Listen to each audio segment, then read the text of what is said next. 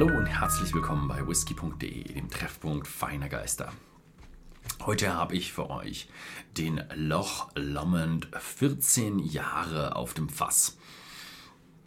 Ja, eine sehr, sehr interessante Abfüllung, denn ähm, ich kann es euch mal zeigen. Der normale Tenor bei Loch Lomond sind ihre besonderen Loch Lomond Brennblasen. Es sind keine Lomond Stills, das ist nochmal ganz was anderes, aber es sind Stills, ähm, die ähnlich sind zu Lomond Stills. Also es sind normale Stills mit einem geraden ja, Hals und auf diesem Hals kann man dann noch einen Cooling Ring äh, einschalten, also einen Wassermantel, der dann den Hals kühlt. Und man kann ihn einschalten, man kann ihn nicht einschalten und dementsprechend kommen verschiedene Destillate raus. Ähm, sie haben auch noch verschiedene Hefen und ja, verschiedene andere Möglichkeiten, äh, den Whisky einzustellen. Ja, und am Ende kommt man bei Loch Lomond mit zwölf verschiedenen Destillaten raus. Ich glaube, sie könnten theoretisch, glaube ich, 16 machen oder sowas. Aber sie, sie nehmen nur zwölf davon, zwölf für gut befunden. Und das ist eigentlich die alte Art und Weise bei Loch Lomond gewesen, wie man Komplexität und ja, verschiedene Whiskys produziert, also durch verschiedene Destillate. Und es war eigentlich Tradition, dass man bei Loch Lomond nur in äh, ja, Bourbonfässern lagert.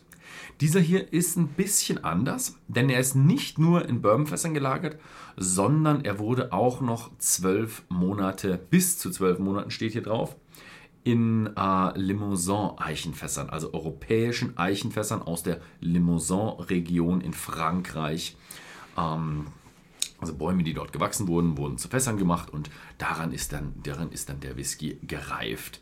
Was vorher in diesen Limousin-Fässern drin war, weiß man nicht, ob sie frisch waren, ob sie irgendwie mit Wein oder mit Sherry oder was auch immer. Weiß man leider nicht.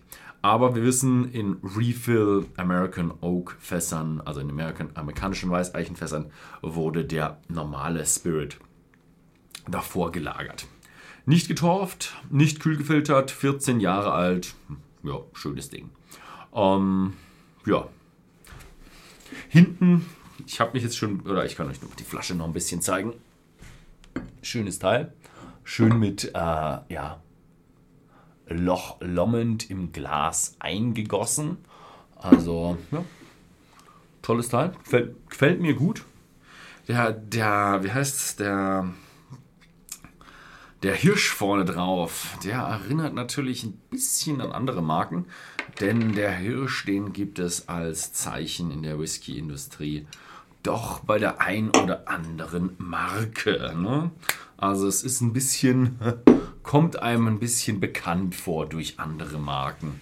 Aber es ist wahrscheinlich doch noch weit genug entfernt und da so viele andere Hirsch, Hirsche verwenden, ähm, können, haben sie da keine Rechtsstreitprobleme. Man kann es nicht übersehen. Ich bin ein bisschen beeinflusst durch die äh, Geschmacksbeschreibung hinten, denn das ist nämlich so groß hinten drauf: Fruity and Cinnamon. Also ich werde sicher Frucht und Zimt ähm, ja, erschmecken, da ich von sowas immer sehr gerne beeinflusst werde. Ja, definitiv Frucht und Zimt.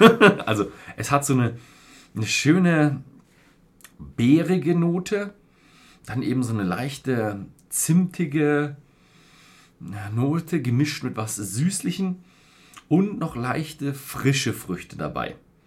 Also so ein Zitrus, grüner Apfel. Also da kommt schon, im Geruch kommt so ein, eine gute Menge an vom amerikanischen Weißeichenfass durch.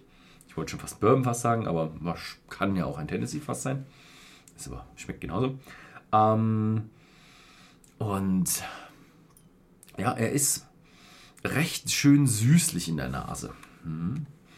Süßlich und fruchtig und ja, zimtig würzig.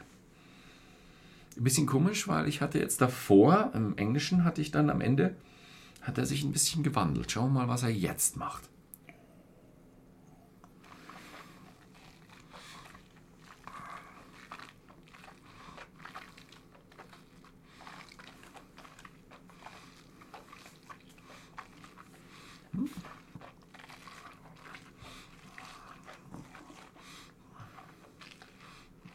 Mmh.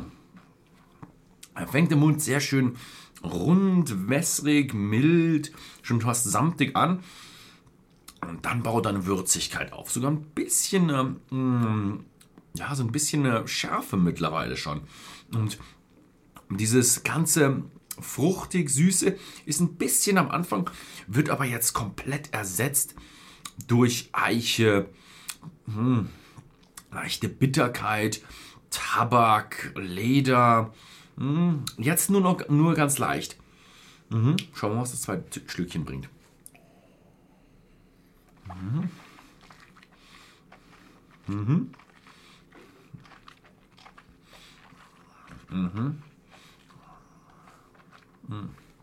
Also, wow. Die Fruchtigkeit ist fast nicht mehr da. Schon allein vom Nachgeschmack vom ersten Schlückchen. Und jetzt setzt sich diese ganze, ganzen herben Noten setzen sich durch mit Nelken, vielleicht ein bisschen Anis, das ein bisschen so die frische Schärfe noch gibt.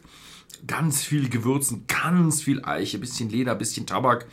Mm, also ein richtig, richtig herber Whisky.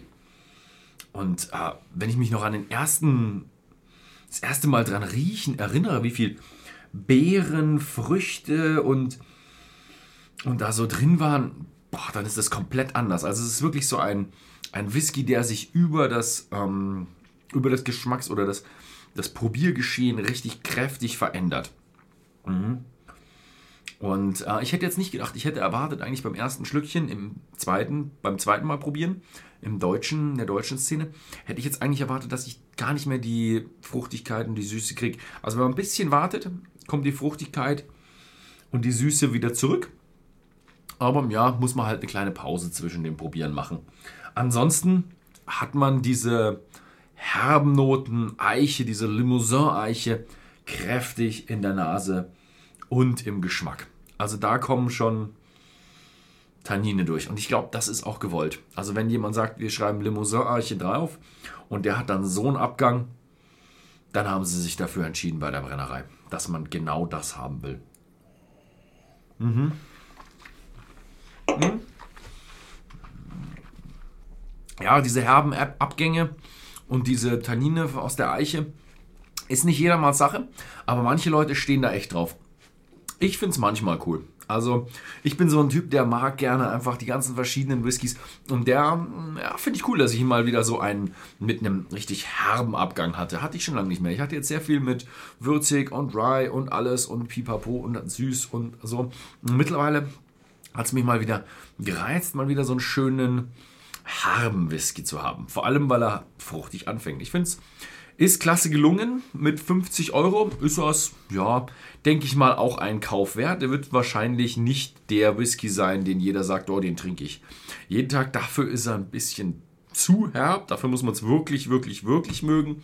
Aber ich finde ihn, ja, schon sehr gut gelungen. Mhm. Ja, das war's mal wieder diese Woche. Oder heute, nicht diese Woche, heute. Vielen Dank fürs Zusehen und bis zum nächsten Mal.